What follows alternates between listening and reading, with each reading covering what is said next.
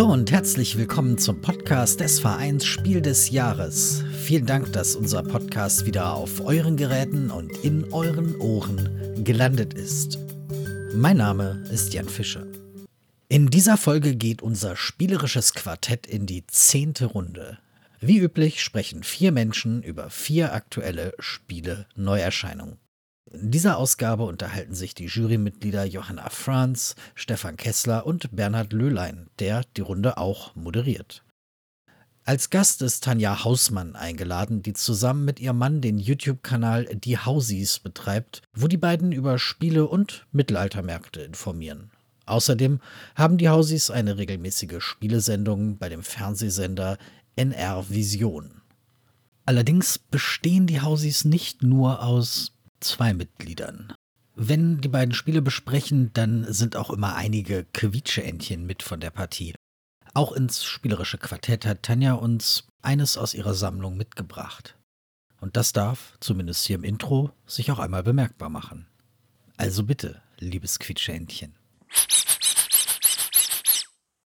In diesem Sinne, euch viel Spaß und Quartett ab.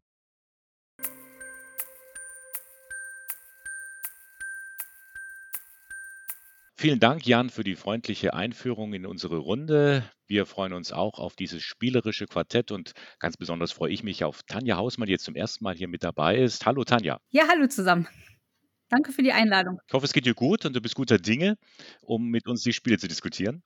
Ja, ich habe richtig Spaß und Freude und äh, habe mich gut vorbereitet, hoffe ich auch. Das hoffentlich haben wir alle auch gemacht, auch die Jo und der Steff. Vier Spiele und dazu gibt es vier Personen mit ihren Meinungen. Es dürften dann also insgesamt 16 werden. Mal sehen, wie spannend und wie unterschiedlich die Meinungen zu den einzelnen Spielen sind. Wir beginnen mit dem Spiel Voll verplant von Hisashi Hayashi. Und Steff hat sich dieses Spiel angeschaut. Ja, vielen Dank. Das habe ich mitgebracht, denn tatsächlich kenne ich den Titel schon etwas länger. Ich war nämlich 2018 in Japan und habe mir dort das Original gekauft, das Metro X hieß es da noch. Deswegen finde ich den Titel voll verplant eigentlich relativ gut, denn es trifft den Kern des Spiels auch ganz gut. Das ist bei uns bei Schmidt-Spiele erschienen, in dieser Reihe Klein und Fein. Das kennt man vor allem so aus Titeln wie Nochmal, ganz schön clever oder Dissel. Und das wisst ihr, das sind diese schwarzen Stifte immer drin, wo danach die ganzen Finger so dann auch farbig sind. Ich finde, das trifft es eigentlich ganz gut, weil es ist so ein kleines, feines Spiel. Wir planen hier das Streckennetz von irgendwelchen bekannten Metropolen. Also im Originalen war das Osaka und Tokio. Und hier sind wir natürlich jetzt ein bisschen europäischer. Da haben wir dann Paris, ähm, Madrid, Berlin, Amsterdam als mögliche Strecken vor uns liegen. Ja, und da sehen wir die ganzen Züge, die wir in so verschiedenen Linien haben, die sich auch so überkreuzen. Also ihr könnt euch das wirklich so vorstellen wie so ein öffentlicher Nahverkehr, so ein Plan, den man dann eben so vor sich sieht und möchte den möglichst dann mit lauter Kreuzen ausfüllen. Dazu wird eine Karte aufgedeckt und die gibt dann eben vor, wie viele Kreuze wir setzen dürfen. Also zum Beispiel ist da eine 3 drauf und dann weiß ich, ich darf jetzt drei Kreuze setzen und suche ich mir irgendeine Linie aus und schreibe dann so eine 3 in einen Waggon rein und muss dann von ganz links aus gesehen drei Kreuze einsetzen. Das machen wir alle auch gleichzeitig, alle mit der gleichen Karte. Also das passiert wirklich so parallel. Und eigentlich haben diese ganzen Linien zu viele Felder, als dass ich die so vollenden könnte. Weil das ist mein Ziel. Ich möchte diese ganzen Linien eigentlich bis zum Ende mit Kreuze ausfüllen. Der Kniff dabei ist eben, dass sie diese ganzen Linien überschneiden. Das heißt also, wenn ich in irgendeiner Linie, zum Beispiel jetzt in einer, sagen wir mal, der Linienlinie, habe ich schon drei Kreuze gesetzt und die kreuzt eben die orangene Linie, dann ist in Orange auch schon ein Kreuz gesetzt worden. Und dann kann ich halt, habe ich halt so Synergien. Also ich kann es dann schaffen, wenn ich die Kreuze ganz geschickt setze, dass ich dann doch alles ausfüllen kann, obwohl man eigentlich denken könnte, hm, ich kann hier bloß insgesamt dreimal irgendwie so Kreuze reinfüllen, das schaffe ich doch gar nicht, dass man es dann doch schafft. Dazu gibt es auch noch besondere Karten, also es gibt dann noch welche, wo ich dann doch überspringen kann, denn normalerweise ist auch immer Schluss, wenn ich an so ein, ein, an ein so ein Kreuz komme. Also wenn eine Linie schon mal irgendwie mit einem Kreuz besetzt ist, ist es immer schwierig weiterzufüllen, denn es endet immer an dieser Stelle. Deswegen ist es immer so ein bisschen Vorteil und eben auch Nachteil, wenn man irgendwo sich kreuzt und dort eben auch die Kreuze dann reinsetzt warum ist der Titel so toll gewählt? Also dieses voll verplant, das ist eine ganz knifflige Angelegenheit. Also da können die Köpfe ganz schon, ganz schön rauchen. Das denkt man am Anfang, dass es eigentlich ein sehr einfaches Spiel ist, aber das ist nicht so. Also das erfordert schon einiges am Plan und auch an taktischen Überlegungen. Es ist von den Regeln ja nicht so schwierig. Also man deckt ja eigentlich nur eine Karte auf und setzt die Kreuz und macht so ein bisschen was, aber was dann drin passiert, ja, das ist schon etwas, ähm, ja, das ist beim ersten Mal, sagen wir, nicht so erfolgreich. Das ist schon ein Spiel, was herausfordernd ist. Interaktion ist noch so eine Sache, die kommt hauptsächlich dadurch zustande, dass wir uns versuchen, Punkte wegzuschnappen. Also derjenige, der zuerst eine Linie vollendet, der bekommt halt mehr Punkte als die ganzen anderen Personen, die als dann als zweites oder drittes dran sind. Also ich habe das auch erst gelernt, über mehrere Partien hinweg auch bei den anderen mal zu gucken, oh, der ist schon ziemlich weit bei der einen Linie, dann versuche ich das vielleicht doch nochmal vorher ähm, zu vollenden oder sowas. Was ich sehr gern mag daran, ist wirklich der hohe Wiederspielreiz. Also das ist etwas, was mich sehr herausgefordert hat und ich dann immer wieder besser werden wollte. Und auch die unterschiedlichen Pläne bieten wirklich unterschiedliche Spielerfahrungen. Man möchte es einfach beim nächsten Mal besser machen und hat eine sehr schöne Lernkurve. Und die ganzen Entscheidungen, die dabei auch wirklich gefällt werden müssen, das ist einfach interessant für mich. Also es gibt wirklich große Überlegungen, weil ich viele Optionen habe, wo ich das einsetzen kann. Und auch dann so Abschätzungen. Ich habe zum Beispiel dann irgendwann gelernt, naja, wenn die 6 gezogen wird, dann muss ja auch immer neu gemischt werden. Also wir sind uns ja eben mit so einem Kartendeck ausgestattet. Und dadurch weiß ich aber auch sicher, es kommt irgendwann die 6. Also darauf kann ich mich verlassen. Bei all anderen Zahlen kann ich mich nicht darauf verlassen, dass die kommen, ja, weil mit der 6 wieder neu gemischt. Also im schlimmsten Fall könnte ja die ganze Zeit die 6 kommen und wir müssen die ganze Zeit nur mit 6 Kreuzen das alles hier ausfüllen. Deswegen, da steckt ziemlich viel drin, eigentlich für relativ wenig ähm, Material so auf den ersten Blick. Und ich finde das eben auch so toll, dass es schon so viele unterschiedliche ähm, Karten und Pläne eben in der Ursprungsversion gibt. Also schon gleich vier ähm, mit dem, da wurden zwei ein bisschen einladender, ein bisschen einfacher, als die anderen ein bisschen herausfordernder sind. Und in meinen Gründen war das wirklich immer so, das blieb nie bei einer Partie, sondern es war immer so, nach der ersten hat es geheißen, so, jetzt möchte ich aber nochmal, weil jetzt glaube ich, es hat, weiß, wie es funktioniert. Und dann war danach trotzdem wieder so ein Fragezeichen, ja, also, es geht immer noch besser. Und deswegen mag ich das besonders gern und ich finde den Titel mit voll verplant sehr treffend gewählt. Wie sieht es bei euch aus? Was meint ihr dazu? Habt ihr das genauso erlebt wie ich oder ganz andere Erfahrungen gemacht? Ich kann dir voll zustimmen. Also ich finde voll verplant wirklich, wirklich sehr cool. Es ist super herausfordernd, definitiv kein so aus dem Bauch raus Spiel, Spiel, weil also das geht auf jeden Fall schief. Also ich kenne das dann auch, auch jetzt nach keine Ahnung wie viel Partien, ist jetzt immer noch da, immer wieder nachzählend, okay gut, da brauche ich jetzt fünf Punkte noch, bis ich zum Ende komme. Das heißt, wenn ich jetzt da das einfülle, dann könnt ihr auch mit einer vier gehen und so hat man einfach wirklich coole, vertragte Entscheidungen.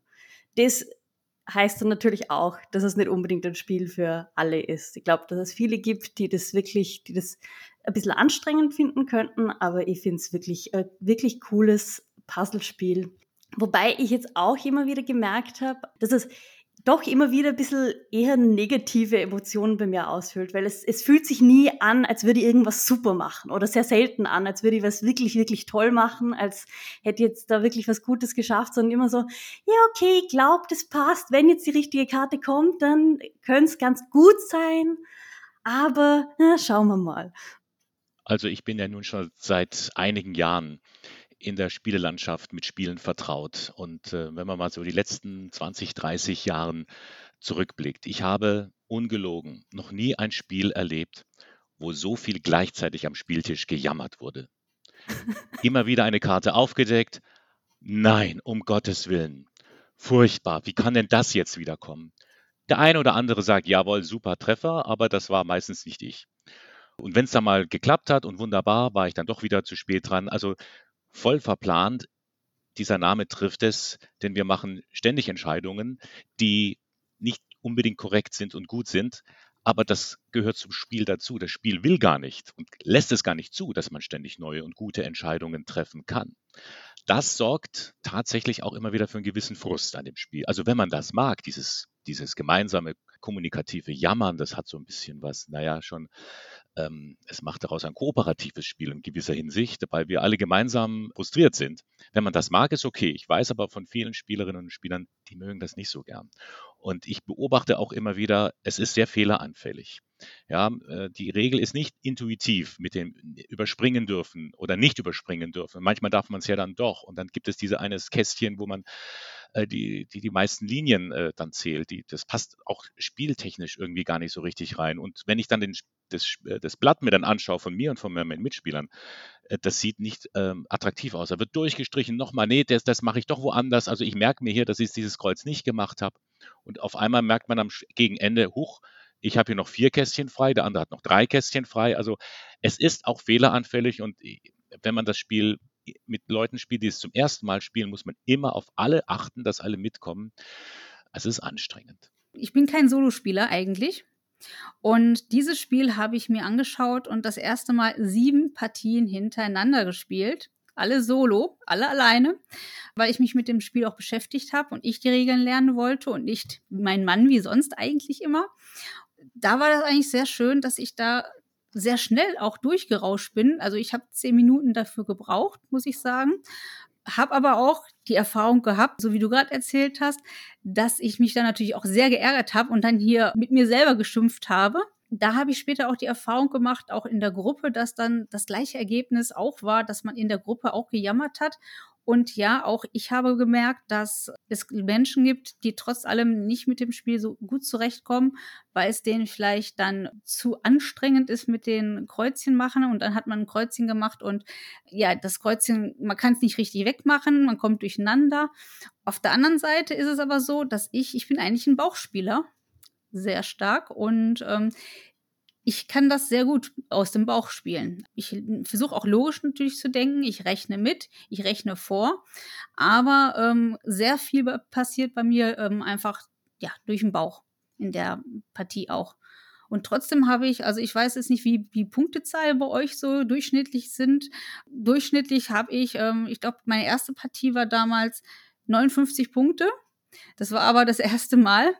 Ähm, danach habe ich leider nicht mehr so viel erreicht, weil ich dann mehr nachgedacht habe.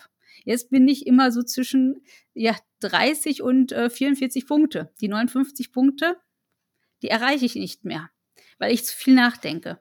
Steff, wie ist denn das bei dir als alter Mathematiker? Gehst du dir die Wahrscheinlichkeiten durch? Planst du da wirklich im Voraus? Jetzt, ist die, jetzt muss die drei einfach kommen oder wie gehst du so ein Spiel an? Ich plane schon so ein bisschen voraus. Also man weiß so irgendwann auch die Verteilung, was es für Zahlen überhaupt gibt und ob irgendwann dieser Springer kommen kann. Und dann weiß man schon, okay, das kann noch was werden oder das kann nicht mehr was werden.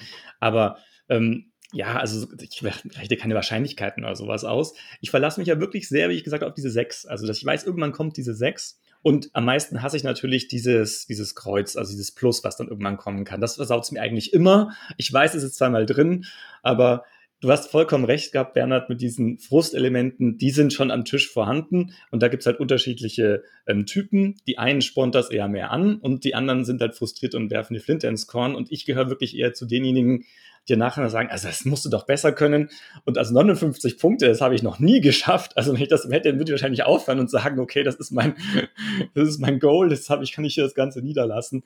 Also wenn ich so 50, 50 Punkte erreiche, dann, dann bin ich schon gut. Also das ist sozusagen so vielleicht ein bisschen das, worauf ich hinausgehe. Ja, danke Steff, dass du dieses Spiel vorgestellt hast. Es ist auf jeden Fall eine Herausforderung wert. Voll verplant von Hisashi Hayashi. Die Illustration stammt von Olga Kress. Erschienen ist dieses Spiel im Verlag Schmidt Spiele.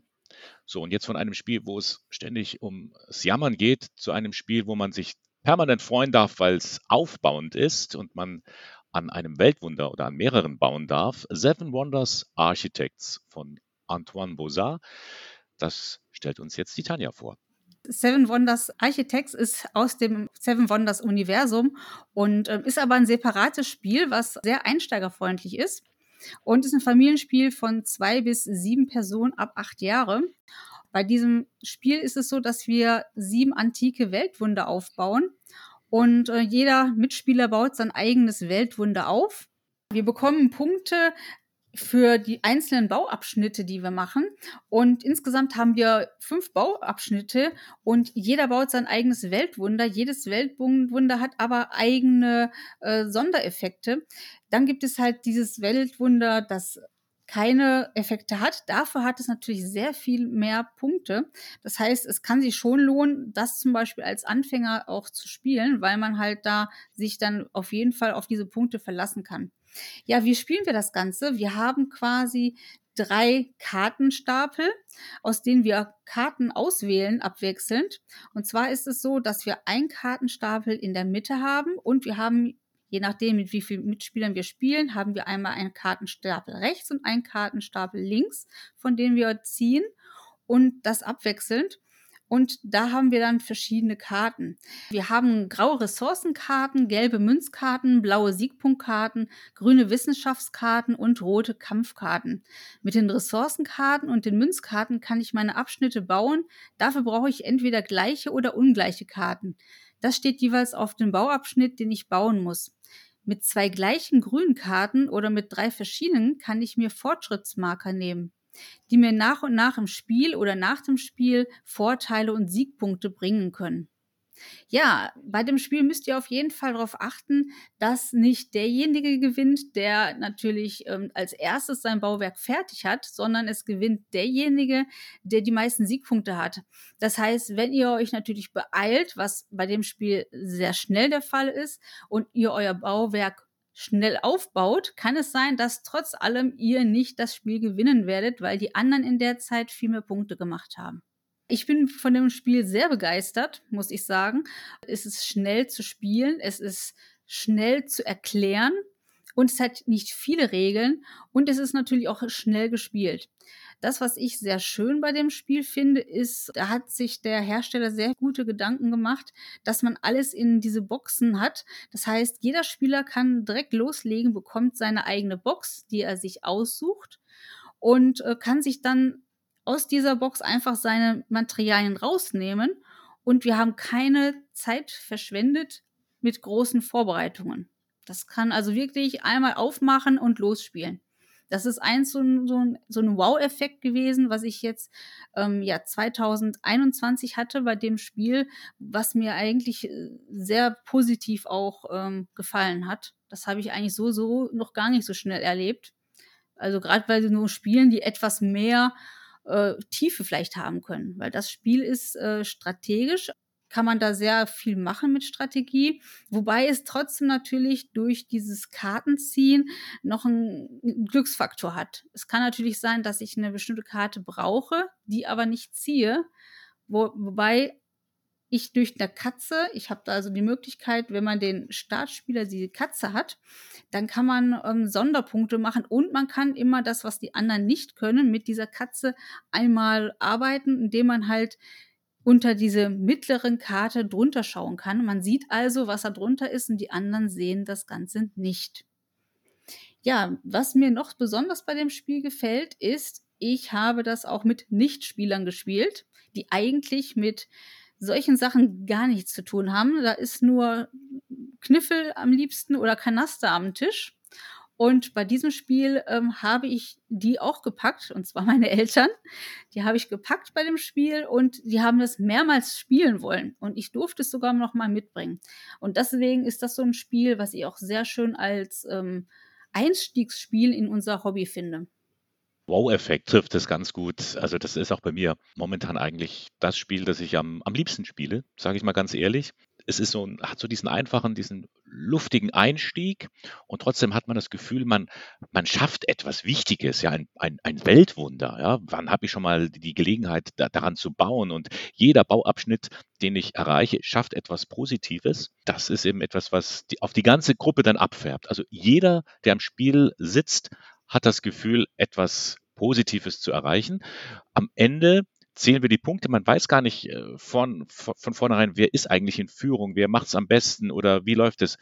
Ist auch gar nicht so wichtig, denn jeder hat irgendwie das Gefühl, etwas erreicht zu haben. Man darf es natürlich nicht mit diesem großen Bruder oder dem Urvater ähm, äh, Seven Wonders vergleichen, was strategisch viel tiefer gehender ist, äh, auch viel mehr Möglichkeiten der, der, des Abwägens betrifft, weil man ja auch die größere Kartenauswahl hat das ist eine andere Liga, ganz klar. Aber trotzdem ist dieses Spiel aufgrund seiner Einfachheit durchaus wahnsinnig gut zu empfehlen. Und das ist wiederum der Vorteil gegenüber dem Urvater Seven Wonders. Selbst in einer siebener Runde, es geht ja bis zu siebt, kriege ich durchaus mit, was am anderen Tischende passiert, was die Spieler gerade bauen, was der gerade äh, für eine Karte ziehen muss. Es ist eine viel größere Interaktivität vorhanden. Und das ist ein weiterer Pluspunkt für dieses Spiel. Also ich mag vor allem die grafische Gestaltung und das hochwertige Material, was ihr schon vorhin angesprochen habt. Auch gerade dieser Zugang mit dieser tollen Anleitung, da kann man das super drüber erklären. Also das falte ich einfach auf und dann sage ich, was das für Kartentypen gibt. Man kann sehr schnell ähm, einsteigen. Allerdings, spielerisch hat es mich nicht so abgeholt. Es geht nämlich darum, wir haben drei Karten, zwischen denen ich mich entscheiden kann. Und das ist manchmal dann so Situationen, es liegt links nichts, was mir passt, es liegt rechts nicht, was mir passt. Und dann ziehe ich halt einfach die Karte in der Mitte, die halt mir irgendwas gibt. Und ich hatte nicht das Gefühl, dass ich auf irgendwas wirklich direkt spielen kann. Also zu häufig hatte ich das Gefühl, dass das Spiel mich eigentlich spielt. Ich hätte gerne mehr Optionen gehabt. Das Problem, was ich da jetzt auch habe, ist, es steht halt Seven Wonders vorne drauf. Und ich hatte ganz, ganz viele, die gesagt haben, boah, es gibt ein neues Seven Wonders, das möchte ich unbedingt spielen. Aber für die ist es nicht gedacht, ja. Also das ursprüngliche Seven Wonders wurde halt sehr reduziert, bis halt so viel übrig geblieben ist, um jemanden abzuholen, der neu in das Ganze drin ist. Und für die, haben wir auch gerade schon gehört, funktioniert es auch super. Also die kommen da gut rein, aber man hat es leider nicht geschafft, auch mich abzuholen. Also ich hätte mir gewünscht, ähm, dass ich ein bisschen mehr Entscheidungen haben kann als nur zwischen drei Karten. Denn das kam mir einfach zu häufig vor, dass ich eben zu wenig Entscheidungen hatte. Ich hatte auch Situationen, wo zum Beispiel gar kein Stapel mehr da war, weil die rechte Karte wollte niemand haben. Man hat stets links genommen, plötzlich war der linke Stapel leer. Dann hatte ich nur noch zwei Entscheidungen, die ich machen konnte. Und da habe ich mir einfach gewünscht, hätte man vielleicht das auch so reduzieren können, dass es man noch ein bisschen mehr hat, um auch mich abzuholen. Aber wie gesagt, das ist aus meiner Sicht jetzt beschrieben. Neulinge spricht das durchaus an. Die kommen damit gut rein, aber die kennen das ursprüngliche Seven Wonders auch nicht. Bei Seven Wonders Duel hat der Autor es besser geschafft, weil da hat er es auch genommen und da war ich auch vollends begeistert, wie er das reduziert hat. Und hier bin ich jetzt eher ein bisschen verhalten begeistert. Ich oute mich jetzt mal. Ich habe Seven Wonders vorher noch nie gespielt. Skandal. ja, das ist mein erst, meine, meine, meine eigene erste Erfahrung mit Seven Wonders. Das heißt, ich bin absoluter Neuling auch in dem Thema. Deswegen hat es mich vielleicht auch dann, wie du gerade schon selbst gesagt hast, auch mich selber abgeholt. Also nicht nur, dass ich es meiner Familie gezeigt habe und sie sich abgeholt gefühlt hat, sondern ich persönlich habe ähm, auch das erste Mal jetzt ähm, damit bin ich erst in Berührung gekommen. Ich habe vorher noch nie Seven Wonders. Das ist so eine kleine Wissenslücke, die ich habe. Habe ich vorher nicht gespielt. Deswegen bin ich natürlich dann in der Seite auch die richtige Zielgruppe gewesen. Das gleiche auch mit meinem Mann. Doppelouting hier. Aber wir haben auch, wie du gerade gesagt hast, dieses mit den, dass man halt drei Karten hat und dass man nicht weiß, was man sie bekommt. Das kann natürlich zum Nachteil sein. Aber auf der anderen Seite ist es aber auch so, dass man auch Karten jemanden anderen wegnehmen kann Strategisch habe ich am Anfang ganz anders gespielt als mein Mann. Mein Mann hat sich jetzt so irgendwie eine Strategie entwickelt. Leider die letzten Partien, ich gewinne nicht, er gewinnt immer. Man kann schon strategisch sehr tief arbeiten, auch wenn man dieses äh, Pastelöck drin hat mit diesen drei Karten, muss ich sagen. Aber jetzt bin ich auch natürlich neugierig und möchte natürlich dann auch das große Seven Wonder mir mal endlich anschauen. Ist natürlich für so einen Einstieg auf jeden Fall gedacht. Ja, aber da muss ich sagen, also ich glaube, wenn da ein anderes Thema drauf wäre, es würde mir nicht auffallen, dass da irgendwie eine Verwandtschaft mit Seven Wonders besteht. Wenn das jetzt zum Beispiel Torten wären, die wir stapeln und wir haben Zutaten, die wir sammeln können, wird wäre mir das für mich auch total stimmig und ich würde merken, dass da eben, also die, eben die Verwandtschaft, wie du auch schon gesagt hast, äh, Steff, bei Seven Wonders Duo, die Verwandtschaft merke ich. Da die Verwandtschaft ist für mich nicht ganz klar herauszusehen muss ich sagen. Und also eben, ich kann ähm, euch allen in den Punkten, die ihr schon gesagt habt, wirklich viel zustimmen. Also eben Aufmachung, redaktionell betreut ist wirklich ein 1A ähm, gemacht. Aber ich glaube, dass es für mich so eben auch ein bisschen zu wenig da ist und wo es für mich, glaube ich, auch ein bisschen ein negativeres Gefühl war, weil da eben Seven Wonders drauf stand. Aber gleichzeitig ist auch ein Spiel, das ich sofort empfehlen würde, weil ich eben sehe, dass es super sauber gemacht ist und also eben als Einstiegsspiel finde ich es ganz großartig, eben als so Spiel, wenn man jetzt, wenn man sich nicht hundertprozentig voll in irgendwas reinhirnen möchte oder so, ist wirklich, wirklich eine gute Punktlandung für viele. Was ich auch besonders nochmal da für Seven Wonders Architekt sagen möchte, ist, dass man das auch schön noch bei Feierabend spielen kann oder in der Pause. Also wir spielen das in acht bis neun Minuten zu zweit. Ja, also da rauschen wir dann durch in acht bis also das ist also ein Mittagspausenspiel. Auch wenn es natürlich leider nicht die Größe hat für ein Mittagspausenspiel, aber es hat von, von der von der Spielintensivität für zwei Personen acht bis neun Minuten. wenn man das regelmäßig spielt. Ja, und wenn man Homeoffice hat, kann man ja die Pause so einteilen, wie lange man eben möchte. Ähm, ich möchte euch noch auf einen Spielfehler aufmerksam machen, äh, der vielleicht auch bei euch am Tisch immer wieder mal passiert. Das steht nämlich in der Regel, und das ist keine Kann-Bestimmung. Wenn ein rote Karte mit einem Horn gezogen wird, heißt es, imitiere den Klang eines Horns, wenn du diese Aktion durchführst. Ja, das machen achte, wir. Wir machen immer dö, dö. macht ihr. Kollegen wissen, ich bin peinlichst, achte ich genau auf, auf die korrekte Einhaltung der Regel. Also wenn da keiner trötet, dann sage ich ihm das schon. Und äh, das muss passieren. Das schafft auch ein bisschen Emotionalität in diesem Bauspiel. Ja, wenn ihr das macht, ist okay, dann bin ich beruhigt. Das war von Antoine Bozard, Seven Wonders Architects. Die Grafik ist von Etienne Hebinger. Und äh, erschienen ist das Spiel im Repos Production, erhältlich über den Vertrieb Asmodee. Und nach diesem Bauspiel geht es jetzt in die Tiefen des Bergwerks, wo die Zwerge auf uns warten. My Gold Mine. Und die Jo stellt uns das Spiel vor. My Goldman ist ein Push Your Luck Spiel, wo wir als Zwerge und Zwerginnen in eine Mine hinabsteigen. Die Mine wird dargestellt von Karten, die auf dem Tisch aufliegen. Und in dieser Mine wollen wir ganz viel Gold sammeln im Idealfall. Das Problem ist aber leider, dass da auch ein Drache in dieser Mine wohnt und dem taugt das gar nicht, dass wir da sein Gold stehlen wollen. Das heißt, der wacht dann auch langsam auf und kommt uns immer näher. Und wenn wir vom Drachen gefressen werden, ist das natürlich nicht gut. Mechanisch ist das Spiel ziemlich einfach. Wir haben zwei Optionen. Also entweder ich kann eine Karte vom Goldstapel nehmen und ein bisschen länger in der Mine unten bleiben, oder ich nehme eine Karte vom Exit-Stapel und bewege mich damit weiter Richtung Ausgang. Beim Goldschürfen habe ich aber auch ein Risiko, weil in diesem Kartenstapel verstecken sich Drachenkarten und mit den Drachenkarten bewegt sich der Drache vorwärts, hinterlässt hinter sich eine Spur der Verwüstung und kann uns dann natürlich auch fressen, weil wenn ich auf der Karte stehe, auf die der Drache wandert, dann bin ich aus der Runde draußen und verliere so auch mein ganzes Gold. So endet, endet dann auch die Runde. Entweder sind die Spielerinnen und Spieler alle gefressen oder aus der Mine draußen. Insgesamt spielen wir dann über drei Runden.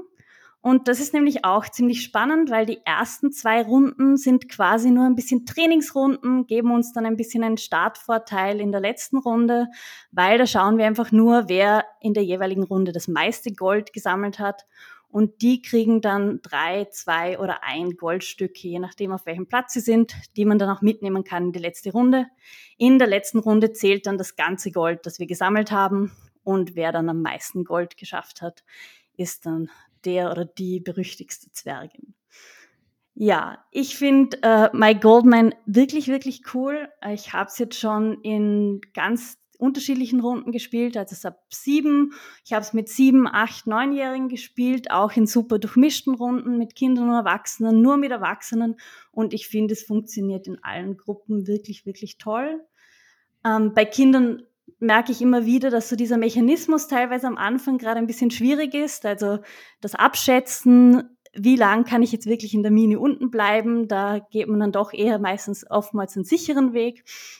Aber das kommt dann auch mit der Zeit und äh, so finde ich das ein wirklich cooles Einstiegsspiel in das Genre, wo auch einfach die Mechanik und das Thema wirklich gut zusammenpasst. Weil natürlich will ich mehr Gold haben, natürlich weiß ich, dass da ein Drache ist, aber vielleicht kann ich es ja doch noch einmal eine Runde riskieren.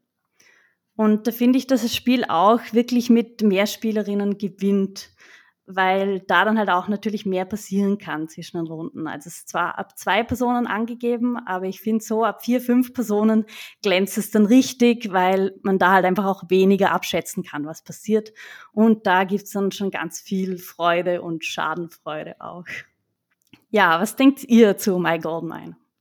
Drei Worte ich liebe es. Da geht mir das Herz auf bei solchen Spielen. Ich liebe das, dieses, diese Unwegsamkeit, äh, dieses, dieses spannende Moment. Holt mich der Drache noch ein? Gehe ich vielleicht trotzdem erstmal noch einen Schritt in die Richtung des Drachen, weil ich mehr Gold schürfen kann dadurch, aber dadurch riskiere ich gerade bei mehr Spielern, dass diese Karte wieder aufgedeckt wird. Die ist ja verteilt in diesem Stapel, diese Drachenkarte. Man hat nie so eine Ahnung, wann kommt dieses Viech, dieses Ungetüm.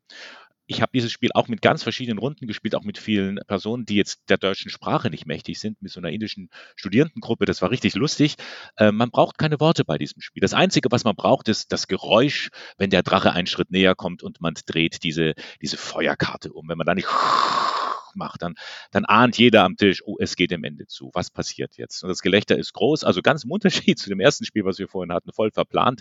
Da wird nicht gejammert, da wird gelacht. Selbst wenn man vom Drachen, du sagst es so schön, gefangen oder gefressen oder sonst was wird, ist ja nicht so schlimm, denn ich habe noch eine zweite Chance und gegebenenfalls erst im dritten Durchgang kommt es drauf an. Das finde ich auch nochmal eine ganz faire Art und Weise, mit, äh, mit Leuten umzugehen, die beim ersten Mal sich verzockt haben. Die haben beim dritten Mal dann auch noch eine gute Chance dabei zu bleiben. Was ich besonders an dem Spiel auch schön finde, ist das Design, das muss man ja besonders hervorheben. Das hat so, ja, ich, ich weiß nicht, man fühlt sich so, wenn man früher, ich habe früher auch wie jeder andere viele Disney-Sachen geschaut und ähm, das ist irgendwie, man fühlt sich da so ein bisschen heim. Das geht so in Richtung Disney-Style, würde ich sagen. Und äh, mit den Drachen, also irgendwie finde ich das sehr schön gezeichnet, sehr liebevoll und ähm, trotzdem auch für Erwachsene ansprechend auch wenn es so niedlich gezeichnet ist. Was ich natürlich besonders schön finde, ist ja typisch für solche Spiele, dass man halt, da kann jeder mal gewinnen. Es ist jetzt nicht der absolute Stratege am Tisch, der hat jetzt dann auch mal heute zu verlieren am Abend. Auch der, der sonst immer gewinnt, weil das ja viel auch mit Glück zu tun hat. Also das finde ich, ähm, ist eine schöne Abwechslung. Ja, ihr habt schon ganz viel gesagt, was ich jetzt auch schon zustimmen kann. Ich muss trotzdem gleich sagen, ich bin jetzt wieder der Spielverderber. Ich bin kein so ein großer Fan von dem Spiel. ähm, ich mag einige Elemente, ich mag die Zugänglichkeit, ich mag auch die Grafik, das Thema, was darüber kommt. Ähm, auch diesen Spielablauf, was ihr gesagt habt, mit den erstmal ein, zwei Runden sammelt man was an, so und für die dritte Runde, wo es dann entscheidend ist, das finde ich alles gelungen. Ich mag auch die Interaktion sehr gerne zwischen den Spielenden. Also die Möglichkeit, dass man zum Beispiel jemanden rausdrängen kann. Also dass man jemand anderen so weit rauspusht, dass der einfach rausfällt aus dem Ganzen. Oder auch den Platz tauschen. Das sind alles so Sachen, ähm, die finde ich spannend. Da habe ich Spaß an dem Spiel. Die ersten Kritikpunkte, die ich habe, sind die Bezeichnungen auf den Karten. Also ich musste relativ häufig erklären, guckt mal, da sind ganz klein zwei Augen abgebildet. Das heißt, ihr müsst zum Drachen hinziehen. Oder da ist ganz klein so eine Lampe. Das heißt, ihr dürft weiter zum Ausgang hin. Das habe ich nicht ganz verstanden, warum man da nicht eine bessere Symbolsprache gewählt hat, weil das hatte ich wirklich häufig, dass ich darauf hinweisen musste extra. Und auch bei diesen Exit-Karten, die haben halt eine Ausrichtung. Und die ersten ziehen die Karte und denken, sie müssen in die andere Richtung gehen, weil sie haben die Karte verkehrt rumgezogen. Ich glaube, das hätte man besser ähm, lösen können. Ähm, was ich auch noch häufiger hatte in Runden ist, dass wir vergessen haben, wer dran ist. Also es kommt irgendwie der Drache und dann wird der Drache ausgelöst und die einen fangen das Schreien an und dann stellt man plötzlich fest, Moment mal, wir haben den Drachen gerade gemacht, wer hat gerade gezogen gehabt und wer war da gerade dran und irgendwie sowas. Ähm, das sind so Kleinigkeiten, die kriegt man dann schon so im Griff. Ähm, ich selber, ich mag Push-Your-Luck-Spiele einfach total gerne. Also Push-Your-Luck-Spiele sind so solche, wo man sein Glück eben die ganze Zeit herausfordern kann. Und das ist der Teil, der mir hier in dem Spiel abgeht. Also es ist relativ häufig so, dass ich eigentlich genau wusste, ja, ich muss jetzt eine Exit-Karte nehmen, ich habe gar keine andere Wahl, weil ich stehe schon so nah dran, da gibt es gar keine andere Möglichkeit. Und das waren einfach zu häufig so eindeutige Situationen. Ich hätte mir gewünscht, ich hätte häufiger diese Möglichkeit gehabt, was zu riskieren oder was zu machen. Das war mir einfach zu wenig. Also ich hätte gern häufiger so Situationen gehabt, wo ich, ah, jetzt nehme ich es heraus und eigentlich ist mir das dann zu selten. Also ganz häufig war es dann ganz klar, ja, der macht das, der macht das, der macht das und das und dann das fand ich fast ein bisschen schade, weil alles andere so wunderbar funktioniert. Also dieses Thema und was dann passiert und das ist auch so schön mit dem Drachen, der dann kommt. Ähm, das passt alles. Aber ich hatte zu selten leider so spektakuläre Partien, wie ich es mir sonst eben bei so Push-Luck-Spielen wünsche. Also das mit den Augen, das finde ich eigentlich eindeutig und das mit dem Lämpchen. Das ist eigentlich, finde ich das eindeutig in, bei dem ganzen Spiel. Es ist halt so ganz klein, also man sieht es nicht so richtig auf der Karte, es ist halt so im Hintergrund und ich muss den Leuten immer erstmal genau zeigen. Es, der lauert doch da, das Böse lauert doch da. Wenn er zu sehen wäre, dann wäre er ja, ja da. Und so sieht man nur die Augen, dass er da kommt. Und das ist auch absichtlich, dass diese Karten alle ähnlich aussehen, denn der Kartenstapel ist ja offen. Also man steckt, sieht ja keine verdeckte Karte, es ist offen. Und wenn so ein bisschen was verrutscht, dann sieht man ja schon, was drunter käme. Durch die Ähnlichkeit der Karten macht es nichts aus, wenn so eine Karte ein, zwei, drei Zentimeter sichtbar ist. Das Entscheidende ist tatsächlich klein in der Mitte, klein, aber fein. Da muss ich dem Steffen zustimmen. Also ich glaube, ein bisschen größeres Symbol, das ein bisschen eindeutiger ist, hätte es, glaube ich, schon auch getan. Also ich kenne das Problem auch sehr gut, dass es halt dann einfach mal übersehen wird. Dann ah na, da war doch eine Lampe drauf. Dafür sind die Nuggets sehr schön ja, groß. Und die sind sehr toll. Sagen. Ich muss mal, jetzt setze ich mal einen Vergleich. Ähm, vom gleichen Verlag haben wir ja die Rote Kathedrale. Und da sind die Nuggets, also ich bin kurz davor, die Nuggets aus dem Spiel in die Rote Kathedrale zu legen, weil ich die schöner finde. Für weiß ich nicht warum. Das ist also optisch finde ich die eigentlich schöner. Es ist ein kleines Kinderspiel, also ab sieben Jahre. Ähm, und ähm, warum da die, die Gold Nuggets schöner sind als bei der Roten Kathedrale? Weil es die Kinder wert sind. ja, wobei die Kinder auch dann immer, immer wieder ein bisschen traurig sind, dass sie nicht für jedes Gold, das sie einsammeln auf der Karte, eine, einen Goldklumpen nehmen dürfen, sondern erst am Ende der Runde. Also das ist dann schon immer ein bisschen gemein, wenn da die Goldklumpen schon so verführerisch da liegen. Aber auch schon allein das Detail, dass die Goldklumpen nicht alle gleich groß sind, dass sie verschieden sind, das finde ich richtig klasse. Also ein Spiel, das in jeder Hinsicht Emotionen schürt und weckt, in die eine wie in die andere Richtung. My Goldmine ist gleich von einem ganzen Autorenteam entwickelt worden, nämlich von Hans-Joachim Höh, Michael Loth und Christoph Schilling. Ich glaube, die haben alle einen Riesenspaß gehabt beim Entwickeln des Spiels. Die Illustration ist von Felix Wermke. Erschienen ist das Spiel im Verlag Kosmos in Zusammenarbeit mit dem Verlag Mogel. So, kommen wir nun zum letzten Spiel in unserem spielerischen Quartett. Das darf ich vorstellen. Savannah Park vom Autorenteam Wolfgang Kramer und Michael Kiesling. Savannah, da denken wir an ein heißes Fleckchen Erde mitten im Herzen von Afrika, an viele Tiere, die auf der Suche nach Wasser sind und Buschfeuer, die drohen, die ganze Flora und Fauna zu verbrennen. Und genau das ist auch der thematische Hintergrund dieses Spiels, wobei man darf sich da nicht täuschen lassen. Viel Thematik steckt da gar nicht drin. Es ist ein reines Lupen, reines abstraktes Legespiel, was wir da haben. Jeder von uns ist ein Ranger oder eine Rangerin und hat vor sich einen Spielplan. Das ist die eigene Savanna, der eigene Park, den man mit Tieren bestücken möchte. Jeder von uns hat genau das gleiche Set an Tierplättchen, so in Sechsecksform, und das sind verschiedene Tierarten, Antilope, Nashorn oder Elefanten, all die Tiere, die man eben in der Savanne so findet die wollen wir jetzt so auf den Spielplan äh, zusammengruppieren, dass möglichst gleichartige Tiergruppen zusammengehören.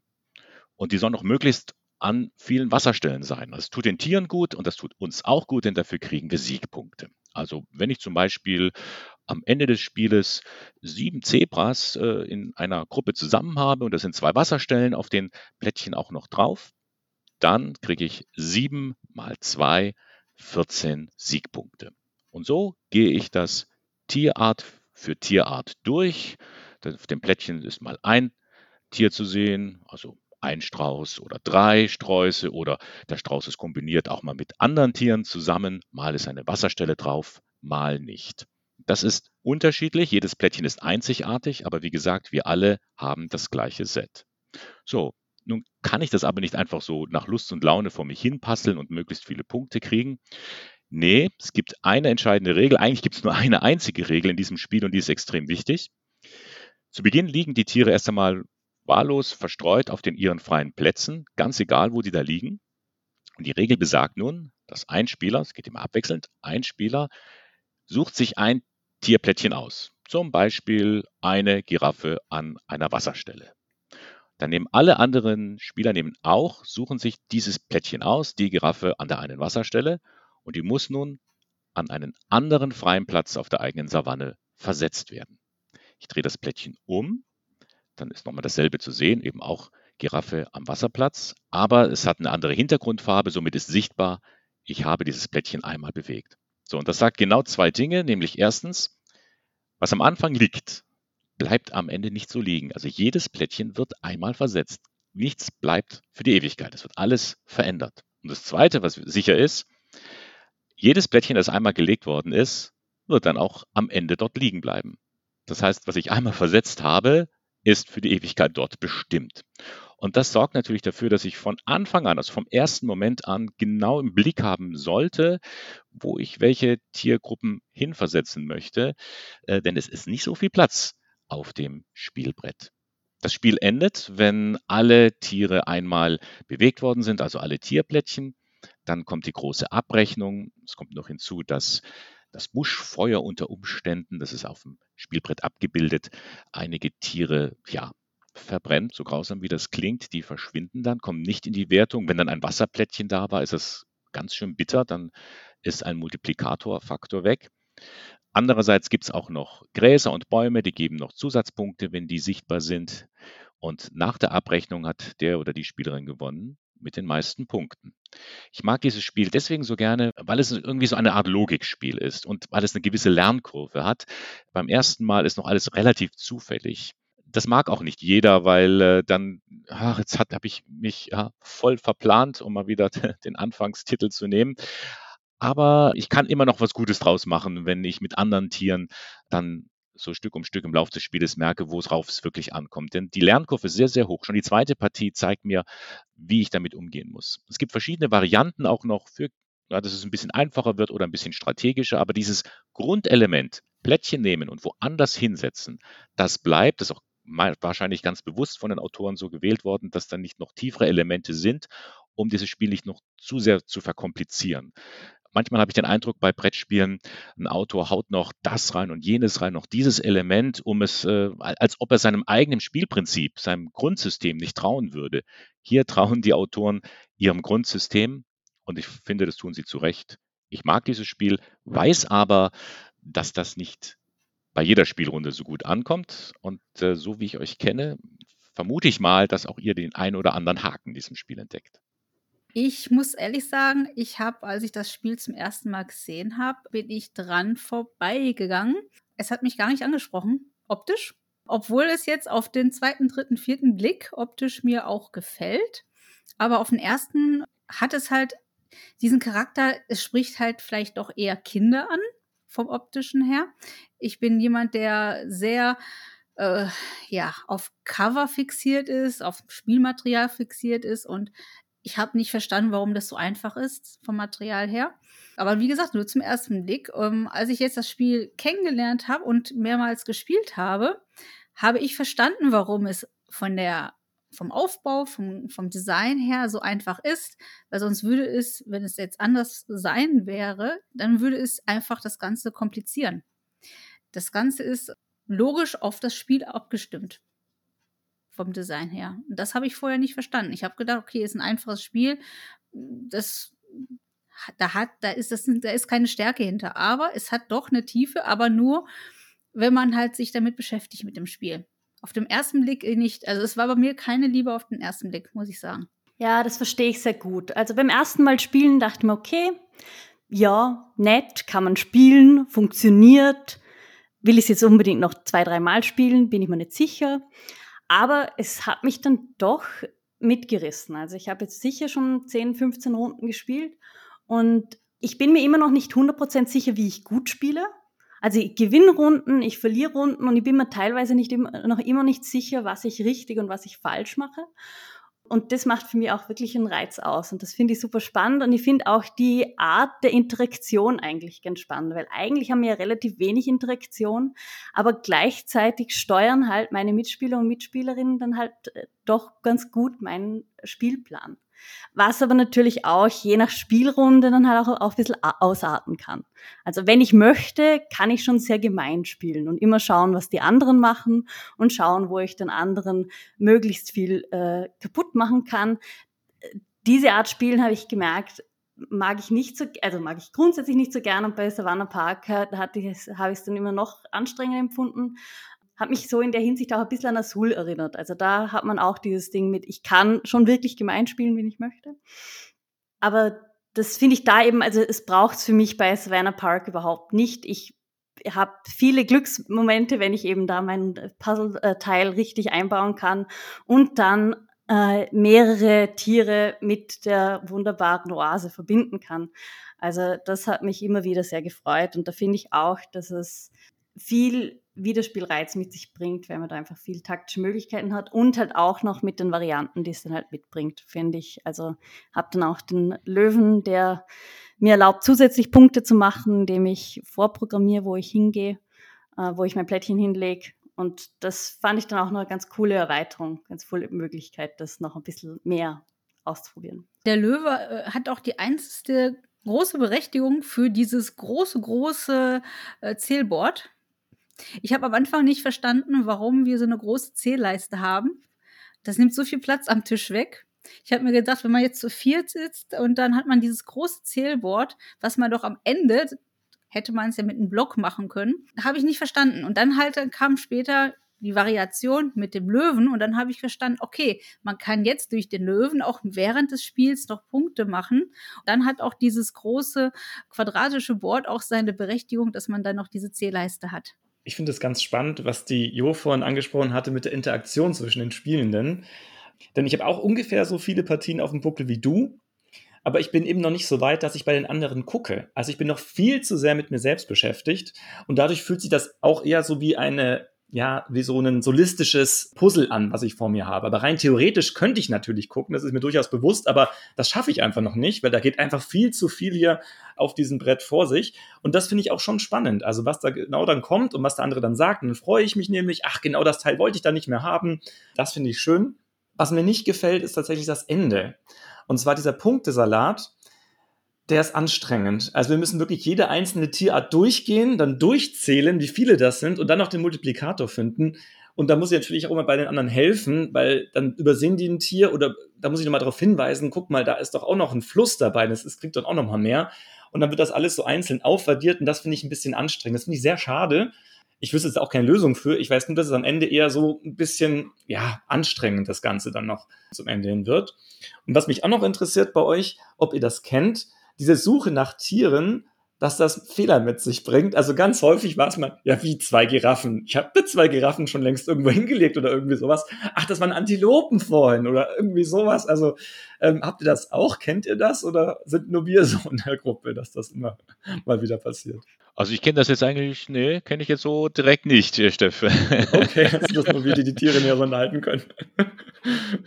Also ich, also ich kenne das auch. Also bei uns haben wir, wir haben das auch schon gehabt, dass dann auf einmal Diskussionen war, weil doch ein Tier schon oder eine Gruppe von Tieren schon verbastelt wurde, wo dann sehr gerne, es wird sehr gerne verwechselt, die Giraffe und das Zebra. Und dann habe ich auch immer gesagt, Mensch, das Zebra ist gestreift, die Giraffe ist gefleckt. Und da, da ist irgendwie, man denkt an das Zebra und nimmt die Giraffe und andersrum. Warum auch immer. Also da ist der größte Fehler bei diesen Tieren. Was jetzt nicht ganz so schlimm ist, äh, wie jetzt, um noch das Beispiel voll verplant zu nehmen, denn dann hast du halt ein anderes Tier genommen und das geht dann trotzdem irgendwie. Wenn du aber ein Kästchen schon durchgestrichen hattest und dann wieder ausradierst, das geht ja eben nicht.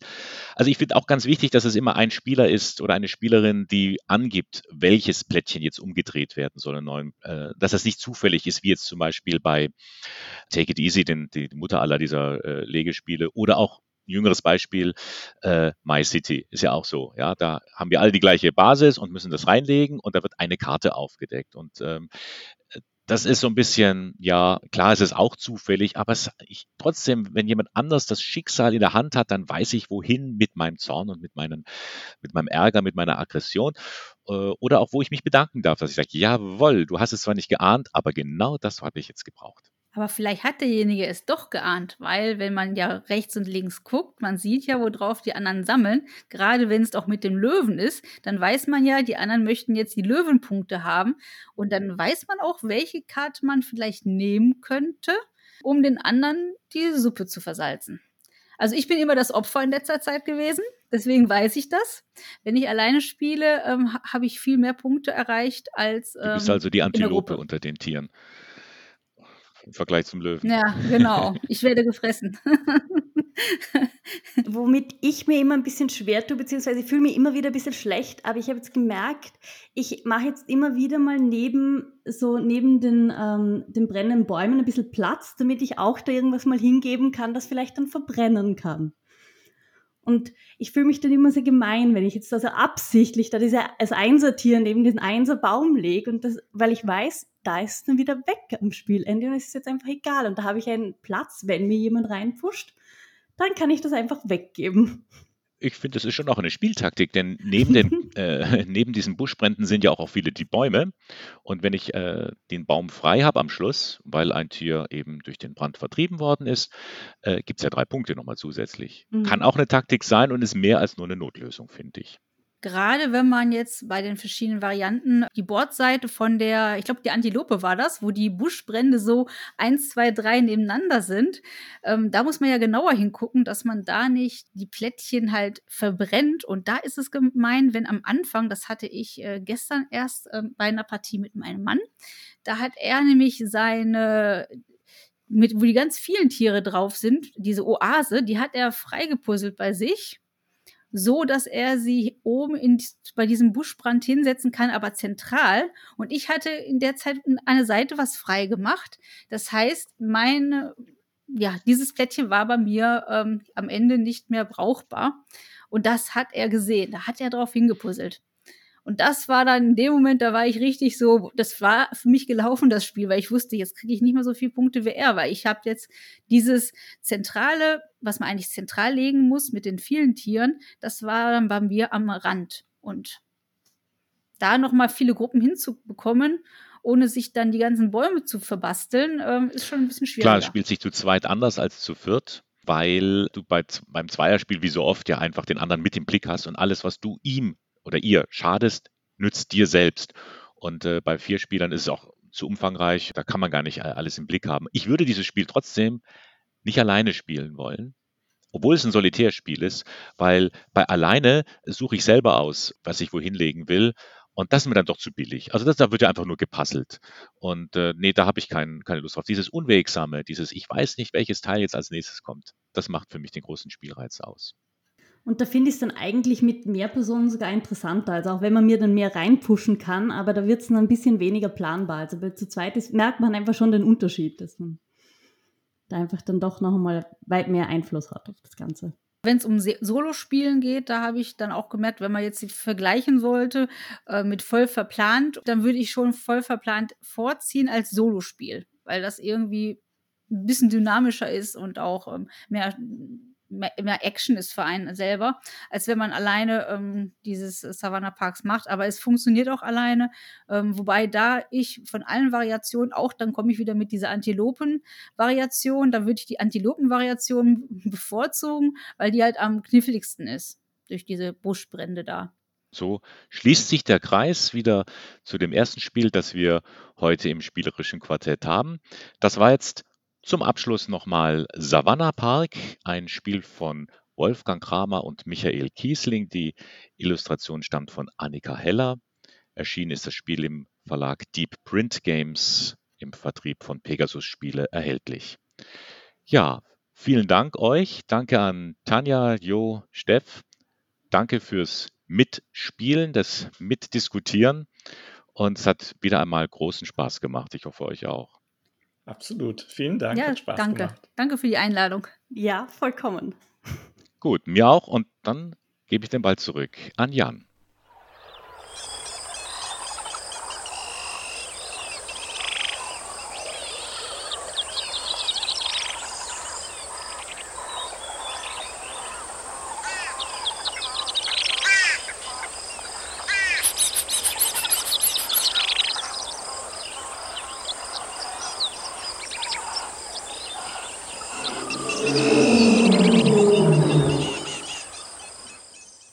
Damit willkommen zurück aus der wilden Savanne.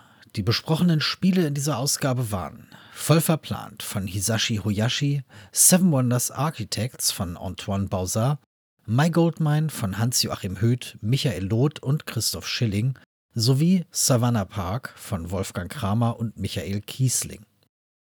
Vielen Dank an Johanna Franz, Stefan Kessler und Bernhard Löhlein. Einen ganz besonderen Dank natürlich an Tanja Hausmann und ihre Ente. Ebenso selbstverständlich einen herzlichen Dank euch an den Geräten zu Hause oder unterwegs. Vielen Dank fürs Hören, wir hoffen, es hat euch gefallen. Dies war ein Podcast des Vereins Spiel des Jahres. Unser Titelsong stammt von Only Meath und heißt Light. Mein Name ist Jan Fischer. Ich hoffe, wir hören uns bald wieder. Bleibt gesund und selbstverständlich hört nicht auf zu spielen.